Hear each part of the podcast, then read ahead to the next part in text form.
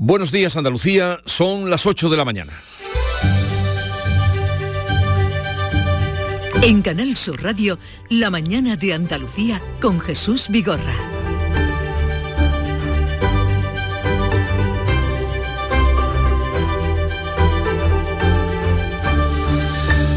Estamos a las puertas del puente del 1 de mayo. Dentro de siete horas, la DGT pone en marcha a las 3 el dispositivo especial de seguridad. En Andalucía se espera 1.300.000 desplazamientos por carretera, 6 y medio de millón, 6 millones y medio en todo el país hasta la medianoche del lunes, un día más en Madrid, por ser festivo en aquella comunidad. Coinciden este año el Gran Premio de Motociclismo de Jerez, el fin de la Feria de Abril de Sevilla, las Cruces de Mayo de Córdoba y la Romería de la Virgen de la Cabeza en Jaén, donde estaremos en directo en unos minutos y todo ello con las altas temperaturas que invitan irse a la playa. Unas altas temperaturas que este jueves, por segundo día consecutivo, han sido de récord para un mes de abril. Córdoba podría hoy alcanzar de nuevo los 38 grados. La Junta activará la próxima semana el Plan Andaluz de Altas Temperaturas. El tercer decreto de sequía aprobado por la Junta entra en vigor hoy, incluye medidas por valor de 163 millones de euros. Se impulsa la construcción de obras hidráulicas y las ayudas a los regantes. En una hora a las 9 de la mañana el INE publicará el dato adelantado del índice de precios al consumo en abril, que nos dice cómo se ha comportado cómo se han comportado los precios y cuánto cuesta la cesta de la compra que eh, repercute directamente sobre nuestros bolsillos y los hogares. Y otro asunto de interés, la ley de la vivienda ya va camino del Senado tras su aprobación por el Congreso en el día de ayer con sus bondades y también con el cuestionamiento que se está haciendo desde muchos sectores. Ahora ampliaremos estas y otras noticias. Primero, el recordatorio del tiempo para hoy. Social Energy.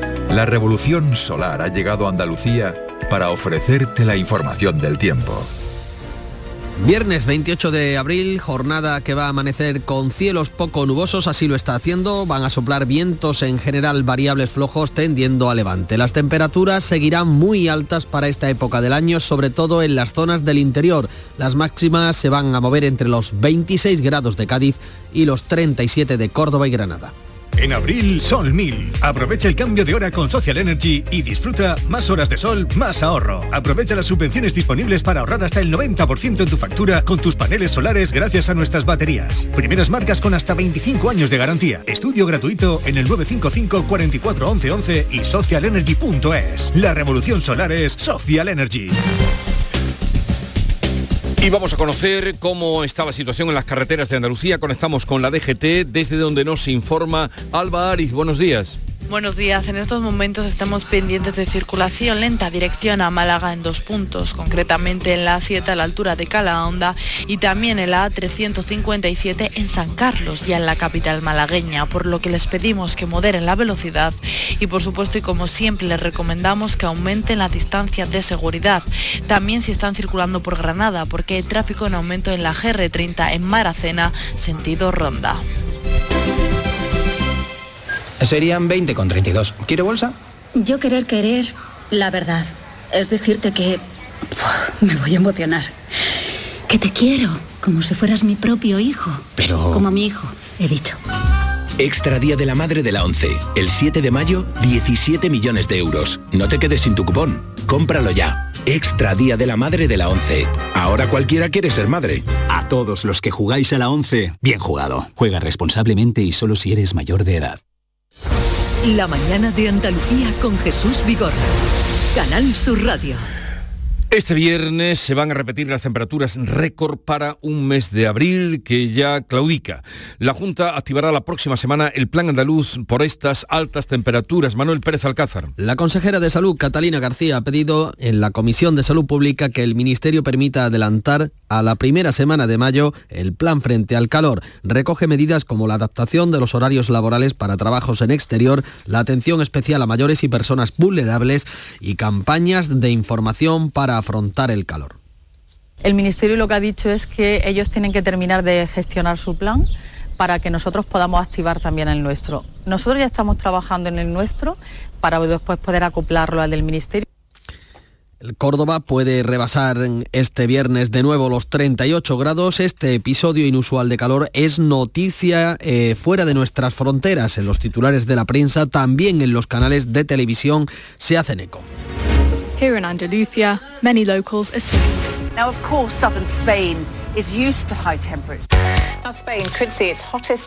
Una publicidad que puede eh, perjudicar la llegada de turismo. En cualquier caso, el episodio de calor no va a terminar hasta el domingo. Durante el mes de mayo se espera que las temperaturas se mantengan por encima de lo normal. Ha quedado controlado el incendio de Punta Umbría. Las llamas han calcinado 10 hectáreas del paraje de la laguna del Portil. En su mayoría ha sido pino y matorral lo que se ha quemado. Sonia Vela. Los bomberos siguen trabajando para extinguir ahora el incendio. Afortunadamente, el viento ha sido en esta ocasión un aliado y ha soplado en dirección contraria a las viviendas que se levantan muy cerca del punto de origen de las llamas, por lo que los vecinos no han tenido que ser desalojados. Desde el Infoca, su director de comunicación, José Luis Pérez, nos pide que extrememos la precaución para evitar fuegos en el campo porque la vegetación está ya muy seca. La vegetación en estos momentos, si le sumamos las temperaturas, que no recupera humedad por la noche porque no hay rocío y además no tiene no tiene agua porque hace ya tiempo que no llueve prácticamente, la vegetación se mira y arde y por tanto tenemos que ser prudentes cuando transitemos por espacios forestales. Se investigan las causas del incendio, pero la mano del hombre Jesús está seguro detrás de manera intencionada o por un descuido. Hoy entra en vigor el tercer decreto de sequía aprobado por la Junta, un decreto que recoge obras hidráulicas y ayudas directas al campo por valor de 163 millones de euros. Nuria Durán. El decreto impulsa la construcción de obras hidráulicas y contempla ayudas a los regantes, entre otras la exención total de los cánones cuando su dotación de agua se reduzca en un 50% o más. El consejero de la presidencia, Antonio Sanz, recuerda que también incluye este decreto ayudas directas y excepcionales para agricultores, ganaderos y pescadores, por un montante esto último de 43 millones de euros. Y que apuesta decididamente por las aguas regeneradas, por la mejora del abastecimiento y por las interconexiones para eh, la política solidaria del agua. Y por otro lado, también plantea un paquete de ayudas directas a agricultores y ganaderos con el incremento de las mínimas más la subvención por abrevadero y una nueva línea para la construcción de, de balsas. Las obras hidráulicas buscan el aprovechamiento de las aguas regeneradas y la ejecución de conducciones para el regadío, también la reducción de las pérdidas y la digitalización de la gestión del agua. Y sigue la polémica de Doñana, la Comisión Europea y su propia presidenta Ursula von der Leyen ha defendido al comisario de Medio Ambiente frente a la acusación del Partido Popular Europeo de que favorece a Pedro Sánchez con la polémica de Doñana. El portavoz Eric Mamer asegura que la presidenta von der Leyen mantiene la confianza en todos sus comisarios y añade que la Comisión está gestionando un expediente y que mantiene estrictamente su papel institucional. La Comisión, elle s'en tient strictement la Comisión se ciñe estrictamente a su papel institucional y desde luego la presidenta von der Leyen confía en todos sus comisarios. El presidente del gobierno, Pedro Sánchez, ha vuelto a remeter contra la Junta en relación a Doñana y la respuesta europea sobre la posible legalización de regadíos. La vicepresidenta Teresa Rivera rechaza la posibilidad de una permuta de terrenos con los regantes del entorno de Doñana, una idea lanzada por el socialista Alfonso Guerra que no descarta el presidente de la Junta. Teresa Rivera. Está invitando a que haya señores que oferten su suelo recalificado como regadío a un mayor precio para que el Estado asuma esa compra? ¿Una operación especulatoria propiciada por la Junta? No entiendo a qué se refieren, no entiendo a qué tipo de permuta se refiere, no entiendo a qué viene ese comentario. El coordinador general del Partido Popular, Elías Mendodo, ha reclamado al gobierno de Pedro Sánchez que dialogue. A la vicepresidenta Rivera le recomienda que pida disculpas por el trato que está dando a Andalucía. El gobierno de España, instalado en la soberbia, dice que no habla con Andalucía. El gobierno de España tiene que pedir perdón a los andaluces la ministra, vicepresidenta en este caso, Rivera, dijo, refiriéndose a Doñana, que esto era un rinconcito de España, hablando con desprecio de nuestra tierra. Todavía no ha pedido perdón. Los regantes también rechazan la permuta, pero exigen al gobierno que construya la presa de Alcolea y cumpla el trasvase para llevar el agua desde el Tinto, Diel y Piedras. Julio Díaz, representante de los agricultores del condado de Huelva. Porque agua hay. Ahora mismo estamos en reserva en el Tinto, Diel y Piedras al 68,1% la tercera en toda España. Aquí cuando llueve, llueve, pero faltan las infraestructuras para embalsarlas y transportarlas hacia el sur. El Congreso aprobó ayer la ley de vivienda que topa la subida de los alquileres, rebaja la consideración de gran tenedor y hace más complicado el desahucio de ocupas. Pedro Sánchez, que ha venido haciendo anuncios sobre la oferta de vivienda en las últimas semanas, presume de cambiar el modelo anterior. Con esta ley de vivienda, con las palancas que se reconocen legislativamente y con todo el impulso que vamos a dar a la promoción de vivienda pública en nuestro país durante estos próximos años, pues creo que vamos a poder cambiar el paradigma y convertir lo que hoy es un bien de lujo en un bien de primera necesidad. El líder del PP, Núñez Feijó, asegura que la ley supone una claudicación al populismo y a la ocupación. Esta ley supone claramente la claudicación del Partido Socialista hacia el populismo y hacia el independentismo, supone intervención en los precios y supone facilitar la ocupación el Congreso ha aprobado la ley con el apoyo de los partidos del Gobierno y sus socios parlamentarios, excepto PNV, PDCAT y Junts, que se han unido al rechazo de PP, Ciudadanos y Vox. Ahora la ley iniciará su tramitación en el Senado. Pero vamos a tratar de responder a cuáles son la pregunta eh, que sería cuáles son las claves de esta ley de vivienda. Uno de los puntos más polémicos es que reduce de 10 a 5 los pisos que puede tener un propietario para ser considerado gran tenedor y dificulta enormemente los desahucios. Se prohíben sin aviso previo de fecha y hora y es obligado un sistema de arbitraje, incluso en situaciones de ocupación. Las subidas del alquiler tendrá un tope del 3 3%, un punto más que ahora, y ya no se tendrá en cuenta el IPC como índice de referencia. Quedarán regulados todos los alquileres donde más suben estas rentas, en las llamadas zonas tensionadas, independientemente del perfil y el nivel económico del inquilino. Pues luego a partir de las 9 vamos a tratar de poner algo más de claridad en este asunto de la nueva ley de la vivienda. Lo haremos con Ana Moreno, que es la presidenta del Consejo Andaluz de Colegios de Agentes de la Propiedad Inmobiliaria. Los servicios de atención al cliente no podrán tener a la espera las llamadas más de tres minutos. El Congreso ha aprobado la ley que regula estos servicios que entrarán en vigor dentro de nueve meses. El ministro de Consumo, Alberto Garzón, explica que si el cliente lo pide, deberá ser atendido por un operador. Las eh, llamadas de atención al cliente van a tener un tiempo máximo de tres minutos en comparación con los laberínticos momentos en los que uno se encontraba ante el teléfono para hacer cualquier tipo de reclamación a las grandes empresas y además al mismo tiempo si necesitamos y si lo requerimos tenemos siempre la oportunidad de hablar con una persona humana.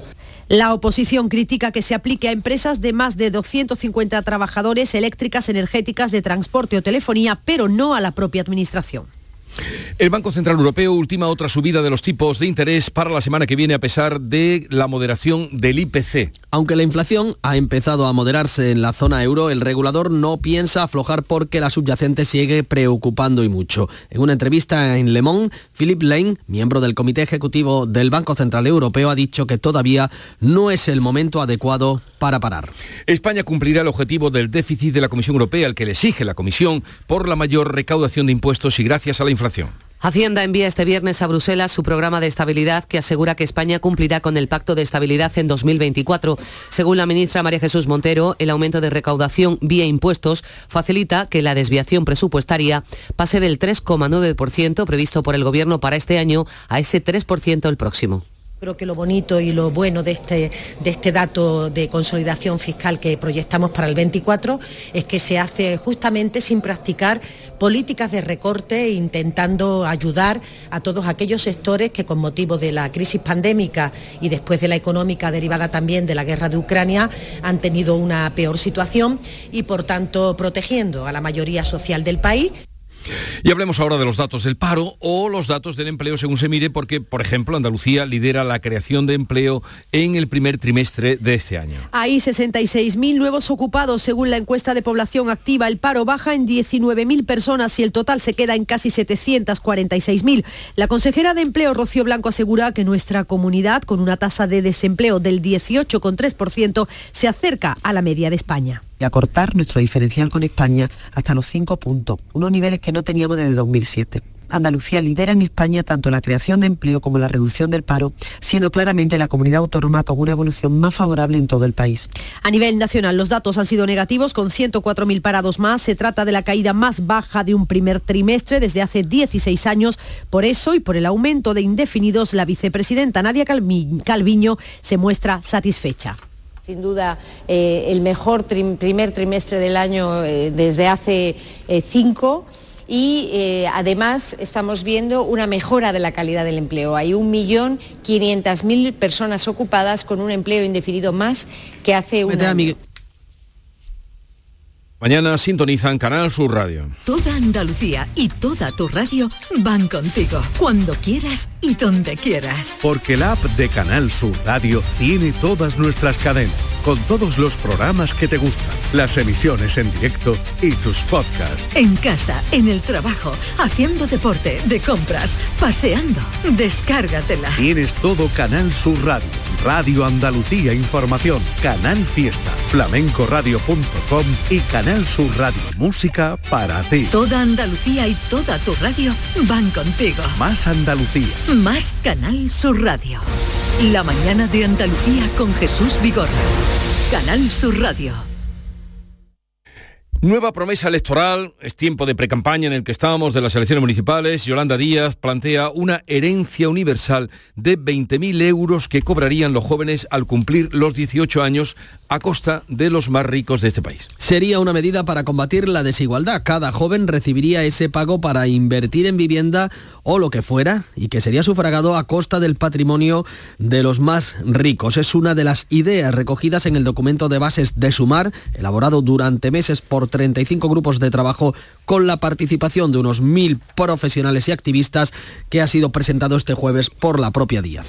La Asociación de Pescadores de Carboneras en Almería ha denunciado que una decena de barcos de Marruecos están pescando en el mar de Alborán con redes a la deriva. Piden que intervenga el gobierno andaluz, el Ejecutivo Central y la Unión Europea porque son artes de pesca prohibidas. Pedro Hernández, gerente de Carbopesca, nos decía. Embarcaciones nuestras han detectado unidades pesqueras marroquíes pescando con, redes de deriva. La hemos visualizado, la, hemos grabado y hemos denunciado los hechos a, la Dirección General de Pesca de Madrid. Y también en Carboneras, Greenpeace ha trasladado al Tribunal Superior de Justicia de Andalucía que la desclasificación del suelo del hotel El Algarrobico es nula de pleno derecho porque no ha sido sometida a información pública antes de su aprobación por el Pleno del Ayuntamiento. Cuéntanos, María Jesús Recio. Greenpeace argumenta eh, que causa indefensión a posibles personas afectadas por la modificación de ese planeamiento, como podría suceder si, por ejemplo, se cometiese un error en la planimetría y se incluyese en la zona protegida algún terreno ajeno al proceso. Es para Greenpeace una maniobra dilatoria más del Ayuntamiento de Carboneras para eludir el cumplimiento de la sentencia que es firme desde hace 10 años y le obliga a cambiar el suelo del hotel. La convocatoria del Pleno con carácter de urgencia tiene como objetivo para Greenpeace evitar la imposición de multas periódicas al alcalde de Carboneras, aparentando su cumplimiento, pero sin cumplir realmente con lo ordenado a sabiendas. Dicen que el gobierno local ha realizado durante los últimos años hasta 28 modificaciones puntuales del planeamiento, por lo que conocen los trámites necesarios. Esta actitud obstruccionista municipal se debe, según Greenpeace, a dos razones, porque no quieren pagar una indemnización a Zata, que construyó el hotel, y también porque no renuncian a la reapertura, a la apertura del establecimiento, un hotel de 21 plantas y 411 habitaciones. Aumenta la tensión en la justicia porque cientos de abogados de oficio se han concentrado al frente del Congreso para reclamar mejoras en sus retribuciones. En Cádiz se han concentrado ante la Delegación de Justicia. José Adolfo Baturón es el decano del Colegio de Abogados de Cádiz. Eh, nos hemos sumado a, las reivindicaciones que se hacen, que son de un lado de carácter económico, exigiendo la actualización de los baremos, de otro lado tienen, pedimos conciliación, pedimos el respeto a, los, abogados de turno oficio, pedimos una serie de circunstancias que son eh, hoy día, hoy por hoy, elementales para un trabajador. Junto a los abogados de oficio y los funcionarios de justicia, jueces y fiscales preparan su propia huelga. El Consejo General del Poder Judicial apoya la subida de sueldo reclamada por ambos colectivos que se debatirá en la mesa de retribuciones convocada por el Ministerio de Justicia el próximo 3 de mayo. La policía ha detenido en Sevilla a la madre de un bebé recién nacido. Cuéntanos, Pilar González. La mujer de 38 años y con un grado de discapacidad se personó en el Hospital Virgen del Rocío junto a su madre con una gran hemorragia. Allí, cuenta ABC, dijo que había dado a luz y que había dejado al niño metido en una bolsa dentro de un contenedor de basura. Su testimonio era contradictorio y finalmente terminó contando que el cadáver estaba dentro de una mochila en su casa. Hasta allí se desplazó la policía y los bomberos para poder entrar en en el domicilio y fueron estos los que trataron de reanimar al recién nacido, pero estaba muerto. El grupo de homicidios de la Policía Nacional se ha hecho cargo del caso, aunque habrá que esperar a la autopsia que determinará si el bebé nació con vida y de no ser así, cuándo y cómo se produjo su muerte. La Guardia Civil va a cotejar el ADN de los restos mortales hallados en el municipio malagueño de Benavís con el de mujeres desaparecidas en Andalucía en los últimos años. Matípola. La investigación está abierta hasta aclarar la identidad de la fallecida y las causas exactas de su muerte. La maleta estaba semi-enterrada en una urbanización con restos de ropa y otros objetos, entre ellos unos discos de una sierra radial. La urbanización en la que se han encontrado los restos se construyó hace dos años y lleva seis meses habitada. Fue el responsable de mantener esta urbanización, Bartolomé Gallego, el que encontró los restos. Yo más que vi el cráneo me puse, me entró una cosa, digo, Dios mío. Y vos te digo, lo primero que hice llamaba al administrador, corre llama, eh, cualquier cosa puede ver aquí no vea. Los primeros estudios de los forenses datan los restos en unos 15 años. Corresponderían a una mujer joven de entre 25 y 35 años. Se ha entregado a la policía el conductor del atropello múltiple en Madrid que ha matado este jueves a dos hombres, uno de 72, otro de 81 años y que ha herido de forma leve a otras cinco personas. Los agentes se habían, eh, le habían dado el alto al detectar que un bebé que viajaba en el interior del vehículo no llevaba la silla reglamentaria. En vez de detenerse apretó el acelerador.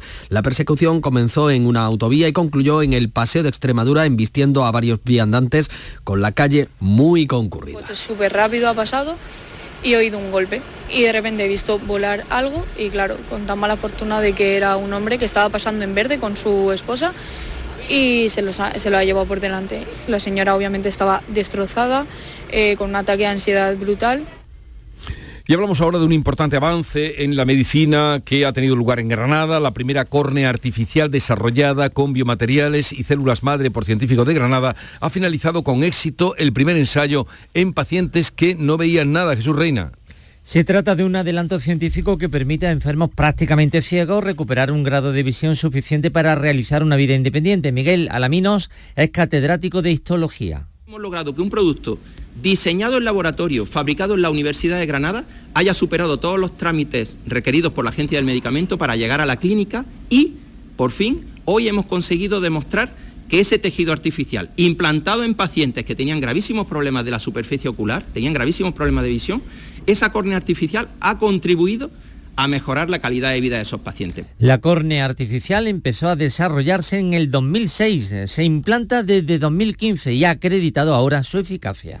Enhorabuena, desde luego, felicitaciones a estos investigadores y doctores y por supuesto a los pacientes que puedan recuperar la vista. Arranca el puente festivo del primero de mayo con múltiples atractivos y actividades que dejan una expectativa de ocupación hotelera superior al 80% en Andalucía. Es el final de la feria de Abril de Sevilla, el Gran Premio de Motociclismo de Jerez, la Romería de la Virgen de la Cabeza en Jaén, en Andújar, o las fiestas de las Cruces en Córdoba. Todas atraen a un gran número de turistas. En dos días han llegado al puerto de Cádiz 14.000 turistas a bordo de ocho cruceros. Además, en Madrid el martes también va a ser festivo. Durante este puente llegarán a Andalucía 963 vuelos, un 9,3% más de asientos. El secretario general del Círculo Empresarial de Turismo, Rafael Barba, maneja las cifras. Creo que vamos por el buen camino, incluso adelantando un año a esa posible recuperación que todos planteamos para el 2024 con respecto a los datos de oferta y demanda de 2019. Creo que ya estamos muy cerca y casi en algunos casos lo, lo igualamos.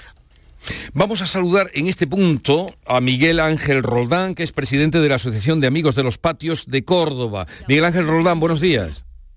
Buenos días. Eh, ¿Qué perspectivas se presentan este año? ¿Cuántos patios concurren al certamen que va a entrar ya de un momento, cuando pasen las cruces, en, eh, todo su esplendor en Córdoba? Bueno, pues este año participan en el concurso 53 patios eh, en concurso y luego hay cinco patios más fuera de concurso.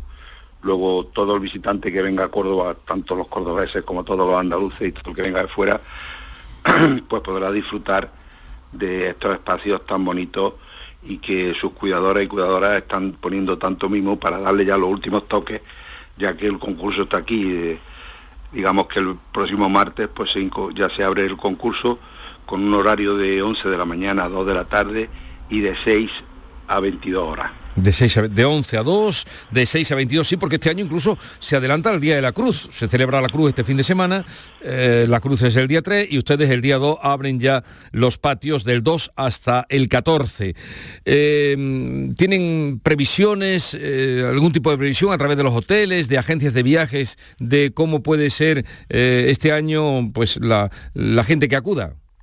Pues sí tenemos previsiones porque ya el mes de, de abril ha sido a tope, porque esto es, digamos, un río de ya de personas visitando los patios y aún no están todavía abiertos al concurso, pero bueno, como se sabe, durante todo el año se pueden visitar algunos patios gratuitamente y, ya, ya, digo, lo, yo he hablado con el, perdón, con el presidente de, de Pequeño Hotelero y ya están al 90%. Luego, de aquí a que llegue el día 2 y, y sobre todo los dos fines de semana, se rozará el 100% porque la gente tenemos, todos metámonos todos, tenemos todos muchas ganas de salir ya que llevamos tres años y un poquito difíciles, pero bueno, uh -huh. el, el, tiempo está acompañando, está haciendo calor y, y ya digo, pues eh, las perspectivas son muy buenas. Bueno, tendremos ocasión de hablar entre el 2 y el 14 de esa fiesta, eh, la más colorida de Córdoba, patrimonio inmaterial de la humanidad, y que detrás, como usted apuntaba, hay el trabajo y el esfuerzo de personas que embellecen eh, los patios. Así es que que vaya todo bien, señor Roldán, y habrá tiempo ya de hablar de, a lo largo de, del festival. Un saludo. Muchas gracias. A las 3 de la tarde se activa el plan especial de la DGT para el control de carreteras que van a estar llenas de motoristas que acuden a Jerez a la gran fiesta del motor por la celebración del Gran Premio de Motociclismo. Juan Carlos Rodríguez, cuéntanos. Pues sí, son 2.225 agentes los que van a participar en ese dispositivo de seguridad. Las motos ya rugen por el centro. Los primeros aficionados extranjeros han llegado este año antes de lo que venía siendo habitual. Alemania, Germany. What do you think about the weather? ¿Qué piensa de esta temperatura? Nice, very nice. Tapas, cerveza, moto, moto GP. en los aledaños del circuito ya se ultiman los detalles, decenas de carpas, barras, tenderetes, estos son los que las montan. Claro, preparándolo para esperar a nuestros moteros, para que vengan a comer churro con chocolate, para que vengan a, a comer a nuestro mesón. Tiempo se hace este calor, pues la gente tendrá que comer y beber. Esto esperamos, que, que, haya, que haya movimiento. El buen tiempo también va a permitir que las previsiones se superen. Recordamos que el sector hostelero espera rebasar el 87% de ocupación en Jerez. También hay actividades distintas, por ejemplo, los conciertos gratuitos en la Plaza del Arenalo y por, por cierto van a actuar Space Urim y Tomasito. También pueden ver una exposición de motos históricas en los claustros de Santo Domingo. Y ayer tarde Mar Márquez, que por cierto no va a correr este año, inauguró Garaje 93, un stand de 300 metros cuadrados instalado en la Alameda Cristina donde se exponen seis motos con las que el piloto catalán ganó sus seis grandes premios de MotoGP. Todo comienza hoy ya. Pues a disfrutar y que vaya todo bien. Canal Sur Radio se vuelca desde este viernes con la romería de la Virgen de la Cabeza, la Morenita, en la localidad jienense de Andújar. Alfonso Miranda. Los informativos de la radio y televisión de Jaén se van a hacer en directo desde Andújar. Esta tarde la programación de esta casa comienza a las 7 con la recepción de cofradías que llegan a la localidad de Andújar. Mañana sábado todos los informativos de esta casa tendrán apartados especiales para la subida hacia el Cerro del Cabezo, pero será el domingo cuando un año más la retransmisión más veterana de la radio y televisión pública de todos los andaluces volverá desde primera hora de la mañana a copar la parrilla de programación. Se emite la misa, posteriormente el programa, como dará cabida a la procesión de la Morenita. Que vaya también todo estupendamente, Alfonso. Gracias. Eh, Sevilla pone mañana el broche a su feria marcada por el calor, pero también por el récord de asistencia de público y de ambiente y gasto en las casetas. También ha sido una feria taurina, lo está siendo exitosa en la corrida de este jueves. Volvió a abrirse la puerta del príncipe, Juan Ramón Romero. Nueva puerta del príncipe en la Real Maestranza de Caballería de Sevilla. Tomás Rufo, el protagonista cortó dos orejas del tercer toro, un gran toro de la ganadería de Jandilla, toro que recorrió camino detrás del vuelo de la muleta con una bravura excepcional y al que aprovechó muy bien el torero toledano. Remató con una faena muy estética y muy templada en el sexto toro cortando la oreja que le abrió la puerta del príncipe. No tuvo su día José Mari Manzanares que no pudo redondear faenas y también se fue de vacío Pablo Aguado con el lote peor del encierro. La plaza registró tres cuartos de entrada. Y este viernes, aunque nos pilla lejos, pero nos permite escuchar su música este viernes y el domingo 30 de abril. Tiene lugar en el Estadio Olímpico Luis Companys de Barcelona dos multitudinarios conciertos del icono americano Bruce Springsteen. Con él llegamos a las nueve y media de la mañana. Perdón, ocho y media de la mañana.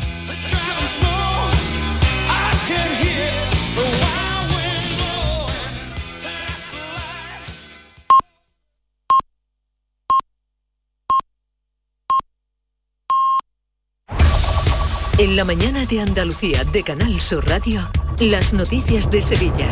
Con Pilar González. Hola, buenos días. Nueva jornada calurosa la de este viernes, cuando quedan dos días de feria y por delante un puente por el que la DGT activa un dispositivo especial. La capital recibirá de nuevo a miles de turistas para disfrutar de los últimos días de feria. Y esto es lo normal, lo esperado, lo cotidiano. Lo especial es la detención de una madre por la muerte de un recién nacido, la detención de un conductor borracho tras una larga persecución y la denuncia de una caseta por aplicar un recargo del 15% simplemente porque es feria. Enseguida se lo vamos a contar, antes el tiempo.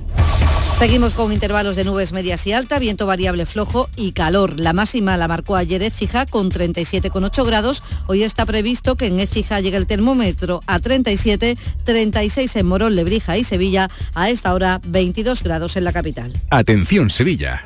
El mundo del automóvil en Sevilla tiene nombre propio. Grupo Berrocar. Más de 30 años en el sector. Un gran stock de turismos y furgonetas en alquiler y un amplio abanico de vehículos en venta con una de las mejores garantías. Búscanos en grupoberrocar.com y en nuestros puntos de venta y alquiler en Sevilla y provincia. Grupo Berrocar. Tu confianza, nuestro motor. Oye, ¿te apetece salir hoy? Claro, ¿qué te apetece esta vez? ¿Jugar al pádel, crossfit, comer o tomarnos algo de relax al aire libre? Todo suena genial. La nueva zona de Aire Sur es tan increíble que querrás vivirlo todo a cielo descubierto. Aire Sur Outdoor, tan increíble que se sale. La DGT pone a las 3 de la tarde un dispositivo especial del puente del 1 de mayo que en Sevilla tiene dos particularidades y que supone un mayor volumen de circulación, la Feria de Abril y el Campeonato de Motociclismo de Jerez. Las carreteras hacia el circuito jerezano y hacia las playas de Huelva, Cádiz y Málaga van a estar especialmente concurridas. También en la carretera la Policía Local de Sevilla ha detenido un conductor ebrio de 40 años tras una arriesgada persecución de más de 30 kilómetros desde el puente de las Delicias hasta Las Pajanosas. Tiene antecedentes por varios motivos y durante la persecución arremetió en varias ocasiones contra los agentes. Afortunadamente no ha habido heridos. Pendientes también de la detención por parte de la Policía Nacional de una madre, de la madre de un bebé de un recién nacido. La mujer de 38 años y con un grado de discapacidad se personó en el Virgen del Rocío junto a su madre porque tenía una gran hemorragia. Allí, cuenta ABC, dijo que había dado a luz y que había metido al niño en un contenedor de basura. Finalmente estaba en su casa envuelto en un plástico y dentro de una mochila. La autopsia determinará cuándo falleció el recién nacido. Y la policía científica achaca a causas fortuitas a un cigarro, concretamente el incendio que ha afectado a las cuadras anexas a la feria, por el que han muerto dos mulos y dos personas han resultado heridas leve. Las causas del siniestro podría estar en ese cigarro y en un descuido, como ha dicho en Canal Sur Radio el responsable de las cuadras, Juan Pérez de Ayala. Según ya policía científica y todo, que una colilla de un cigarro, eh, que se le ha podido caer a algún cochero o algún mozo o al lado de la paja donde estaban los animales estabulados o dentro del bob y claro, una colilla con la paja es una cosa que empieza a requemarse y cuando se Facua Sevilla ha denunciado ante la Dirección General de Consumo a un casetero de la calle Pascual Márquez por aplicar un recargo del 15% en la cuenta por ser feria. Quedan dos días para que acabe la feria y llegamos con calor. Hoy la máxima prevista es de 36 grados, igual que ayer, aunque finalmente se rozaron los 37 en el Observatorio de Tablada. El Ayuntamiento ha habilitado un cuarto punto para repartir agua en el Real. En las casetas se agotan las botellitas de agua. Bueno, nosotros llevamos vendido por lo menos unas sobre 400 calles, vamos vendido en esta caseta y en la otra unas 300 y algo. Muchas veces, muchos rebujitos, mucha cerveza este año, está subiendo todas las ventas. Los hoteles van a estar este fin de semana al 90%, muchos sevillanos se marcha, pero son muchos más los turistas que llegan, sobre todo procedente de Madrid, porque el martes además allí es fiesta. Nuria Gaciño, Deportes, buenos días. Buenos días, sigue imparable el Sevilla, que desde la llegada de Mendilíbar al banquillo no conoce la derrota. Nueva victoria anoche en Samamés, otra vez in extremis Un resbalón de Geray tras un mal pase de Unai Simón provocó que el jugador del Atleti de Bilbao le hiciera penalti a Ocampos, un penalti que el argentino transformó en el minuto 92. Triunfo del Sevilla que le permite sumar 41 puntos, sellar casi casi la permanencia y colocarse a 5 puntos de los puestos europeos. Comienza hoy, una nueva jornada en primera donde el Betis visita mañana al Barcelona y el Sevilla recibe el lunes al Girona. Gracias Nuria, la maestranza de nuevo se abrió ayer la puerta del príncipe. Tomás Rufo salió a hombros tras cortar tres orejas. Hoy 30.000 velas van a iluminar las calles de Lebrija en el centenario de la muerte de Leo Antonio de Nebrija y en los Palacios Festival de Rock y Blues. A esta hora 22 grados en Sevilla, 19 en Cazalla.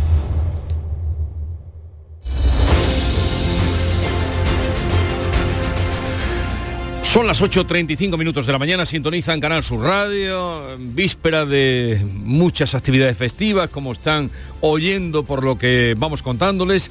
Y en un momento vamos a la tertulia para comentar los temas de actualidad, hoy con Paloma Cervilla, con Antonia Sánchez y con Javier Rubio. Buenos días. En el sorteo del cupón diario celebrado ayer, el número premiado ha sido 96.132 96132 Serie 49049. Hoy, como cada día, hay un vendedor muy cerca de ti repartiendo ilusión. Disfruta del día. Y ya sabes, a todos los que jugáis a la 11, bien jugado. Asegurarte en Montepío es muy diferente a hacerlo en otras compañías. Es como formar parte de una gran familia que lleva cuidando de los suyos más de 100 años. Descubre nuestras soluciones en salud, decesos, jurídico, retirada de carnet y mucho más, siempre a los mejores precios. Visita montepíoconductores.com. Montepío lo tiene cubierto.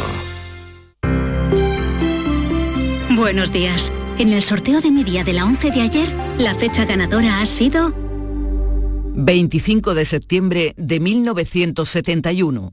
Y el número de la suerte, el 6. Recuerda que hoy, como cada viernes, tienes un bote millonario en el sorteo del Eurojackpot de la 11. Disfruta del día. Y ya sabes, a todos los que jugáis a la 11, bien jugado. La actualidad y las novedades en salud. Las noticias sobre investigación médica, prevención, terapias y un consultorio para responder a tus dudas. Envíanos tus consultas en una nota de voz al 616-135-135. 616-135-135. Por tu salud con Enrique Jesús Moreno. De lunes a viernes desde las 6 de la tarde. Más Andalucía. Más Canal Sur Radio.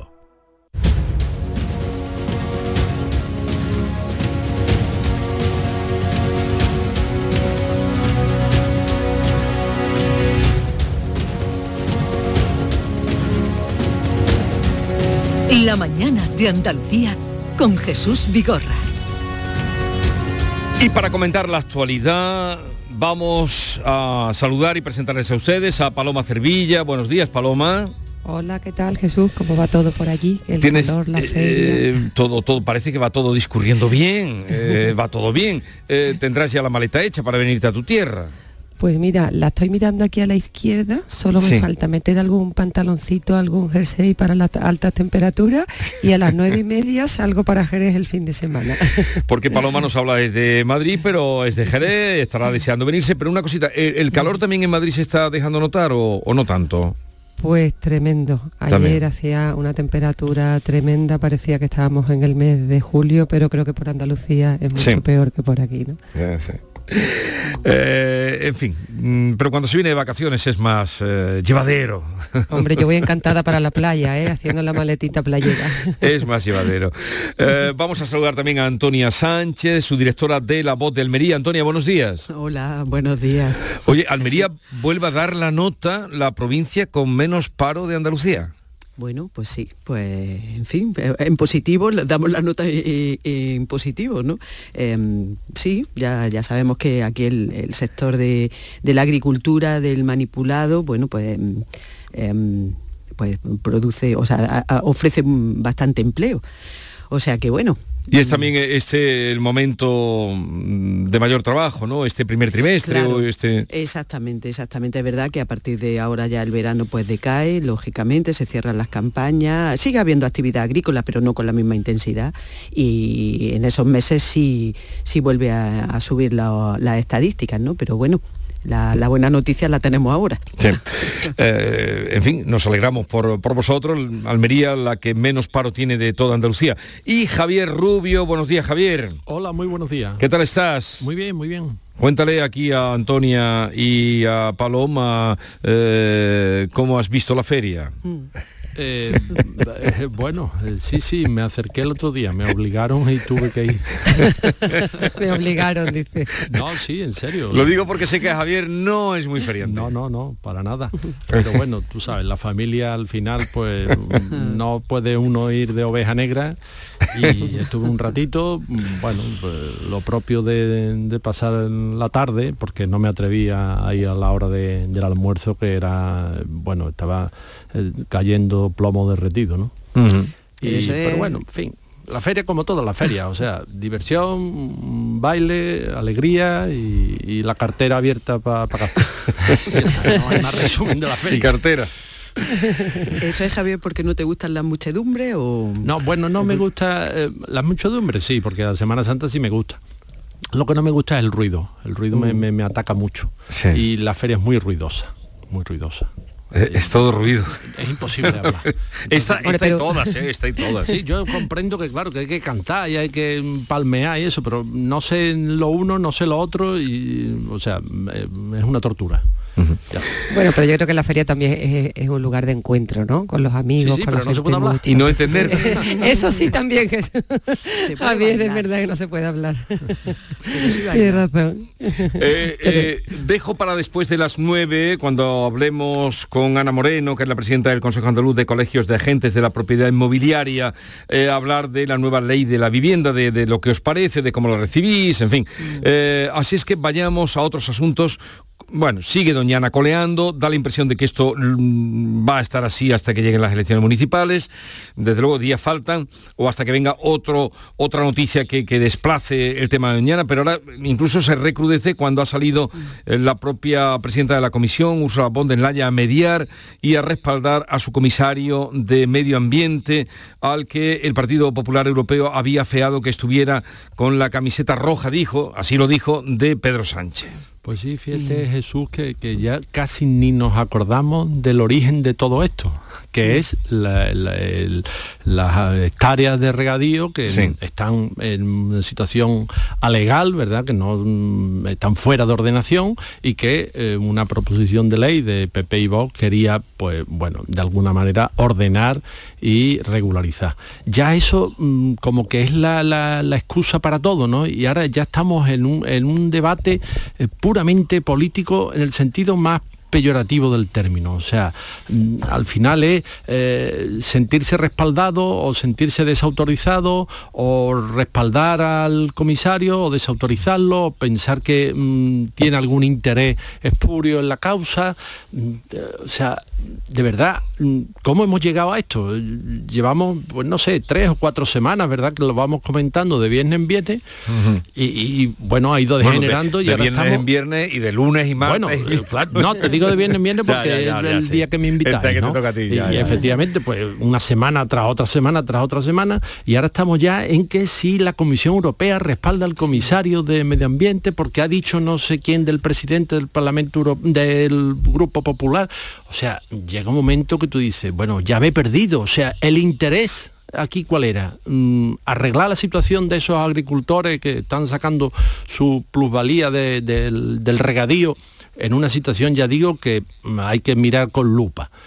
Pero eso ya se ha mm, desmontado completamente. Esto es un rifirrafe político. Yo creo que a alguien se le ha ido de las manos y bueno, a todos se nos ha ido de las manos, efectivamente, porque al final no se va a arreglar nada en el entorno de Doñana, eh, seguirán pinchando el acuífero para obtener los recursos mm, como puedan y donde puedan, eh, las administraciones seguirán haciendo la vista gorda y aquí al final lo que nos quedará pues el famoso relato que es lo que construye todo en, en la política. No se trata de hacer, sino se trata de decir, que el otro quede en mal lugar, que el otro quede desautorizado, que quede desairado el partido de enfrente, pues si se opone a esto o si propone aquello. Bueno, entonces, de verdad, o sea, yo me pongo en el lugar del ciudadano medio y digo, mm, váyanse ustedes todos a hacer puñetas. Es que cuando, eh, bueno, yo en buena parte coincido con lo que con lo que acaba de decir Javier, es que cuando se pone en marcha, arrancan este, estas espirales de confrontación política y con mucha repercusión mediática, pues mm, se sabe cómo empiezan, pero generalmente no se sabe hasta, hasta dónde pueden llegar y en qué pueden acabar. Y claro, lo que ha pasado eh, en la última hora es que em, se ha cruzado o esta espiral ha acabado situándose en un en, otra confrontación. Aquí hemos partido la confrontación política PP-PSOE, gobierno de la Junta, gobierno central, y hemos llegado a una confrontación eh, en el propio seno de la institución europea entre eh, bueno, la comisión presidida por Ursula von der Leyen eh, y, el, y el presidente del PP del, Grupo Popular Europeo, que aunque son de la misma sensibilidad política, pero sin embargo entre ellos hay un enfrentamiento. Es decir, que esto ha llegado a reavivar o a ese propio enfrentamiento que tienen en, el, Grupo Popular Europeo, en la sensibilidad, eh, esa sensibilidad eh, a nivel europeo. Entonces, ya digo que y, en este caso, eh, Doñana es el pretexto o está, de, está en el origen de algo que realmente tiene poco que ver con, la situación de, Doñana en sí misma. ¿no? yo creo que este es, lo hemos dicho muchas veces, ¿no? pero mm, yo lo, vuelvo, vuelvo, a insistir sobre ello. Em, doña Ana lo que necesita y se merece es un mínimo de, lealtad mutua de todas las partes, aquí ni una más ni, que otra, y, ni otra menos, eh, y, irse de, ir de la mano, es que no se pueden dar la espalda. O sea, Doñana es un sitio, o sea, un, enclave que, en el que las instituciones y los partidos no se pueden dar la espalda de ninguna de las maneras porque eh, quien sale perjudicado eh, es el conjunto, ¿no? el, interés general. Bueno, yo creo que aquí hay que hay dos planos, ¿no? Y que sobre todo hay un, hay un plano político, ¿no? Y hay un plano un plano técnico. Evidentemente estamos en el plano político. Esto es una ofensiva de, del gobierno socialista eh, por un fallo, creo yo, que ha cometido el gobierno andaluz, que yo creo que no ha calibrado el momento de presentación de esa proposición de ley sobre Doñana. Quizás el momento no era ahora, antes de las elecciones, y así se ve por un sector importante del Partido Popular andaluz y del Partido Popular aquí en Madrid, ¿no? Que bueno, el otro día una senadora me decía a mí se podría haber esperado un mes. Con lo cual yo creo que aquí hay un fallo primero de estrategia y del momento de presentación de esta proposición. ¿Qué pasa? Que el Palacio de la Moncloa y Pedro Sánchez lo ha aprovechado políticamente y eso creo que es un hecho evidente. Hay que recordar que el hijo de Luis Planas es el asesor principal de la directora general de Medio Ambiente, que es la persona que hace estallar la polémica cuando cuando, cuando emite esa carta en la que, bueno, en la que arremete con el gobierno andaluz. Eh, yo creo que eso es la espita que abre la ofensiva política en el que todo el mundo utiliza sus armas. Evidentemente Moncloa tiene mucho mayor conexión con la Comisión Europea y sobre todo con la presidenta Ursula von der Leyen, que a mí ayer me extrañó muchísimo el pronunciamiento que hizo, porque en este país han pasado cosas gravísimas, como es el tema del Consejo General del Poder Judicial, la toma de la justicia, como ha sido toda esa reforma del Código Penal para beneficiar a los golpistas y a los malversadores. Y la presidenta Ursula von der Leyen no ha dicho absolutamente nada. Y sobre una cuestión que no es menor, que no es menor, pero claro, comparado con otras cosas tan importantes que ha pasado en este país, Ursula von der Leyen ayer habla. Yo creo que hay, una, hay un hilo directo entre la Comisión Europea y el Ministerio de Transición Ecológica y el Palacio de la Moncloa para montar una estrategia política contra la Junta de Andalucía. Los hechos están ahí. Yo he publicado un par de informaciones en The Objective hablando de cómo un miembro de la Reper se cuela en los contactos que ha tenido el consejero de Medio Ambiente de la Junta de Andalucía con el comisario, cómo hay una estrategia conjunta entre el hijo de Luis Planas, que tiene un cargo en el Partido Socialista y, que al parecer redacta las cartas de la directora general de Medio Ambiente, con lo cual hay hechos concretos que nos hacen pensar que hay una ofensiva política contra la Junta de Andalucía que yo creo que no calibró el momento de presentación de esa proposición. Sí, pero yo creo eh, lo que tú dices, eh, Paloma, de que efectivamente no era el momento más oportuno pero claro, yo creo que en las miras, en las miras del PP, de la Junta de Andalucía, al comienzo de todo esto, era precisamente el momento más oportuno, porque esto empezó como, como, una, como una finta, ¿verdad?, para dejar en mal lugar al PSOE en la comarca eh, del preparque de Doñana, en Huelva, con miras puestas en las elecciones municipales, en los ayuntamientos, en las concejalías y en la Diputación de Huelva. O sea que esa era la estrategia o, bueno, eh, lo que se mm, fraguó, ¿verdad? Lo que se planeó, eh, que después, pues efectivamente yo creo que ha escalado, ¿verdad? Como, como se dice en los conflictos bélicos, pues aquí en un conflicto político ha escalado y efectivamente ahora estamos ya pues, en la Comisión Europea, que mm, claro, al final tú dices mm, o ves un poco extraño que la, que la presidenta de la comisión pues haya salido. Mucho, Javier, mucho. Claro, sí, pero es que al final eh, la ecología se ha, se ha convertido en una nueva religión y entonces nadie quiere aparecer como hereje de esa, nueva religión. Entonces, mm, claro, la Comisión Europea mm, es que le está tocando lo más mm, eh, sagrado que es eh, Doñana, un espacio natural mm, que hay que proteger por encima de todo, que mm, es no solo de, Huelva ni de eh, los que allí viven, sino de toda Europa, porque bueno, eh, tiene su historia, ¿verdad?, de, cómo se ha protegido el espacio desde la Unión Europea. Bueno, pues efectivamente nadie quiere aparecer como que le da un mínimo, un mínimo de resquicio a mm, la situación mm, familiar, mm, laboral, profesional de, esos agricultores que están usando el agua que no deben. Ya está. Eso, es eso yo creo que parece que estamos viendo que hay, aparte de, los argumentos políticos, que no son argumentos, que son bueno pues eh, reproches o, sospechas o en fin, o, en fin, o intuiciones o lo que queramos, estamos obviando que detrás también hay todo una serie de informes científicos y técnicos que alertan sobre, sobre una situación de, Doñana, ¿no? Por eso digo que al final nos estamos quedando en la espuma de, la, confrontación política y, a nivel y, ya no la hemos llevado a nivel europeo.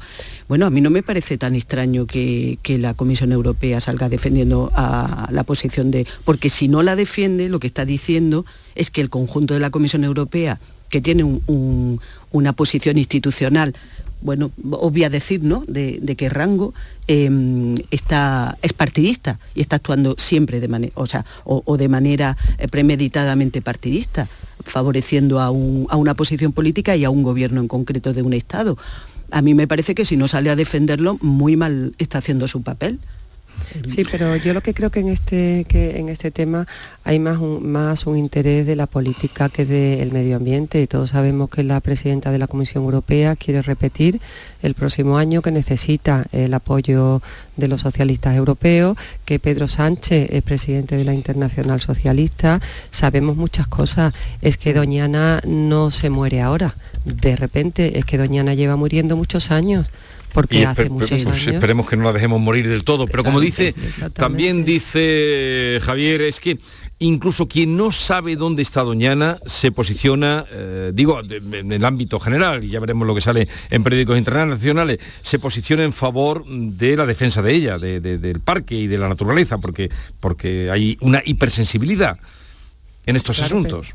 Claro, pero mm, a mí lo que me extraña, Jesús, es que, bueno, todos los que somos andaluces y sobre todo que hemos trabajado profesionalmente en Andalucía y hemos escrito tanto, ¿no? Sobre los pozos ilegales, sobre la extracción de agua de los acuíferos, es que hace un año el Ministerio de Transición Ecológica del Partido Socialista autorizó extracciones de aguas en Doñana. O sea que Doñana se muere o, o, parece ser que se muere, porque claro, parece que viene ahora el cataclismo sobre Doñana. Es que Doñana durante todos los años de gobierno socialista se ha extraído agua de los acuíferos de, de Doñana y de repente o Doñana se muere, no, Doñana se muere hace muchos años y todas las administraciones han tenido la culpa.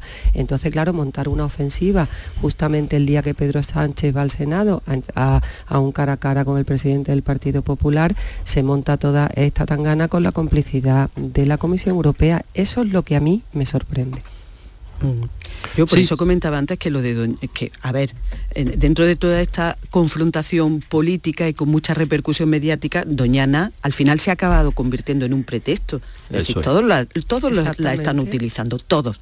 O sea, sin distinción. Eh, pero claro, lo que, lo que sigue estando en el fondo es la situación desde un punto de vista estrictamente eh, científico mm, cuál es la situación real de Doñana. Es verdad, como dice Paloma, claro que esto no es nuevo. Es decir, y aquí nadie puede decir, eh, esconderse y decir, no, no, yo no tuve nada que ver, porque aquí han tenido mucha gente que ver, o sea, mucha gente, muchos gobiernos, quiero decir, eh, que ver, tanto autonómicos como como de como, centrales, ¿no? Exactamente. Y entonces en este momento eh, yo también coincido en que es una absoluta inoportunidad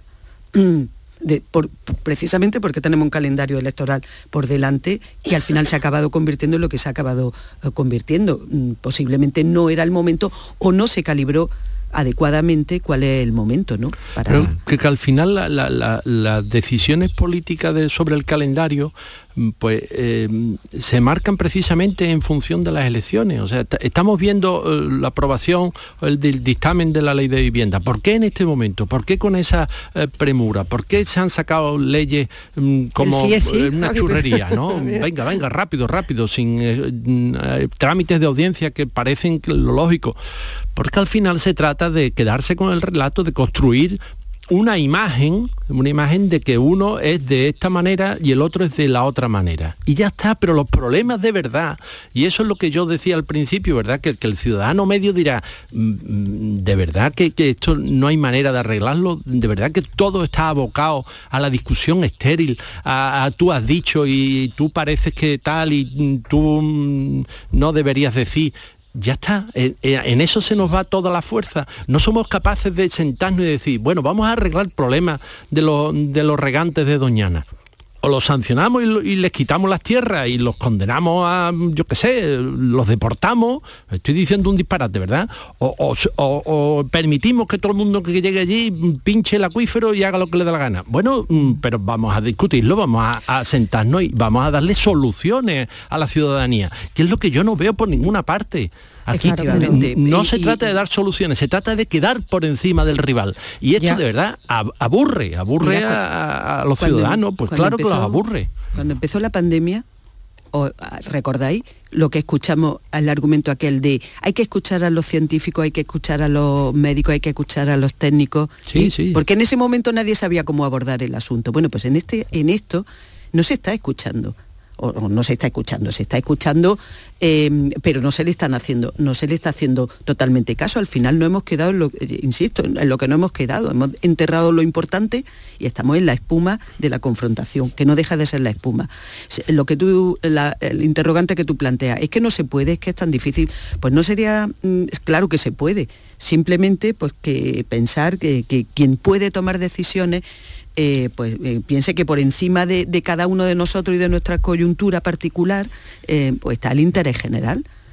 Claro, pero el interés general yo creo también que debe estar un poco en la posición del Ministerio de Transición Ecológica, tanto también como el de la Junta de Andalucía. La Junta de Andalucía ha planteado una solución, intentar una solución para los agricultores de esa zona, ¿no?